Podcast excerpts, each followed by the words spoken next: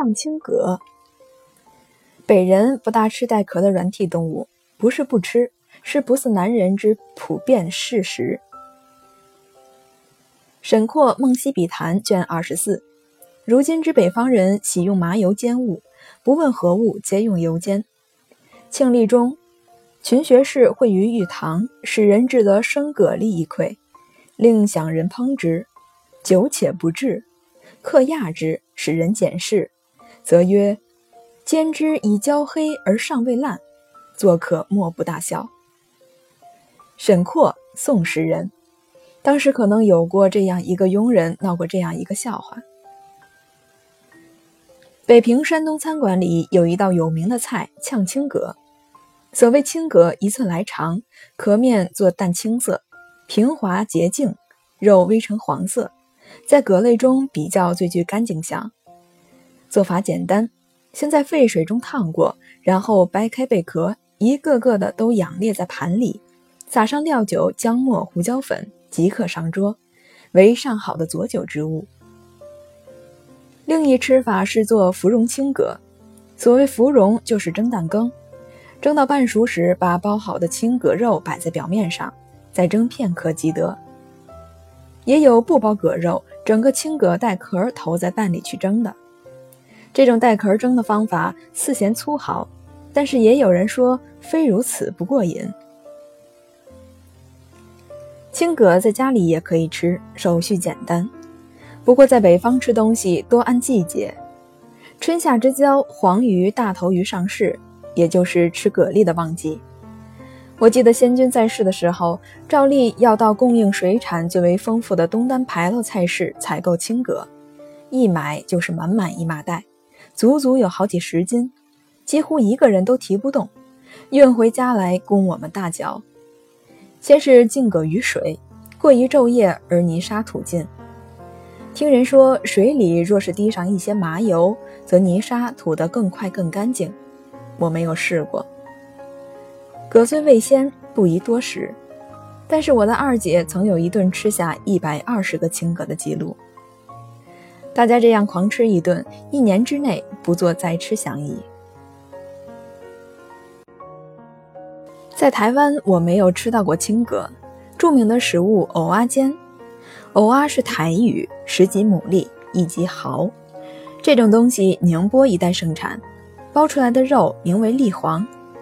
李时珍《本草》，南海人食其肉，谓之蛎黄。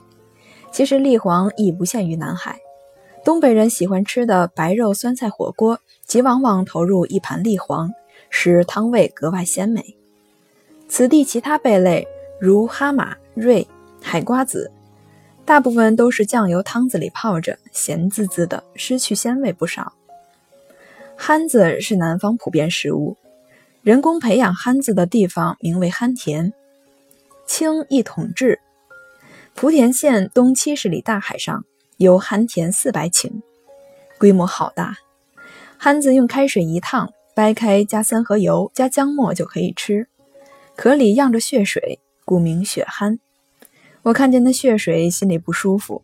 再想到上海弄堂每天清早刷马桶的人，用竹帚憨子壳哗啦哗啦嚼得震天响，看着憨子就更不自在了。至于蛋菜，一名壳菜，也是这闽名产。晒干了之后可以煨红烧肉，其形状很丑，像是晒干了的蝉。又有人想入非非，就是像另外一种东西。总之，这些贝类都不是北人所以接受的。美国西海岸自阿拉斯加起，以至南加州，海底出产一种巨大的蛤蜊。很奇怪的，当地人读如古德伊克，又名之蛤王。其壳并不太长，大者长不过四五寸许，但是它的肉体有一条长长的、粗粗的肉伸出壳外，略有伸缩性。但不能缩进壳里，像象鼻一般，奇状不雅，长可达一尺开外，两片硬壳贴在下面，形同虚设。这条长鼻肉味鲜美，可以说是美国西海岸食物中的卷品。我曾为文介绍，可是国人旅游美国西部者，搜其选胜，却很少人尝过古伊德克。知音很难，知味亦不易。我初尝异味是在西雅图高书阁严以立、严以云汉利府上，这两位都经一牙之术。高先生告诉我，古伊德克虽是珍品，而美国人不善处理，较高级餐馆菜单中偶然也列此一味。但是烹制出来，尽管猛加白兰地，不是韧如皮鞋底，就是味同嚼蜡。皆因西人烹调方法不外油炸、水煮、热烤。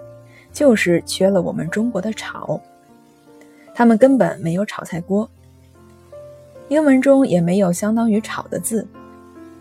高先生做古伊德克是用炒的方法，先把象鼻形的那根肉割下来，其余部分丢弃，用沸水一浇，外表一层粗皱的松皮就容易脱落下来，然后切成薄片儿，越薄越好。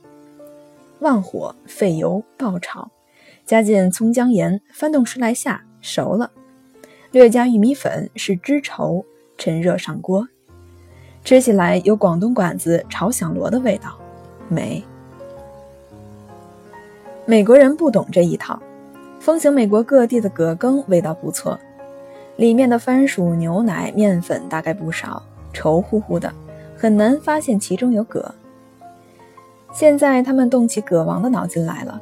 切碎古伊德克制作葛羹，并且装了罐头，想来风味不恶。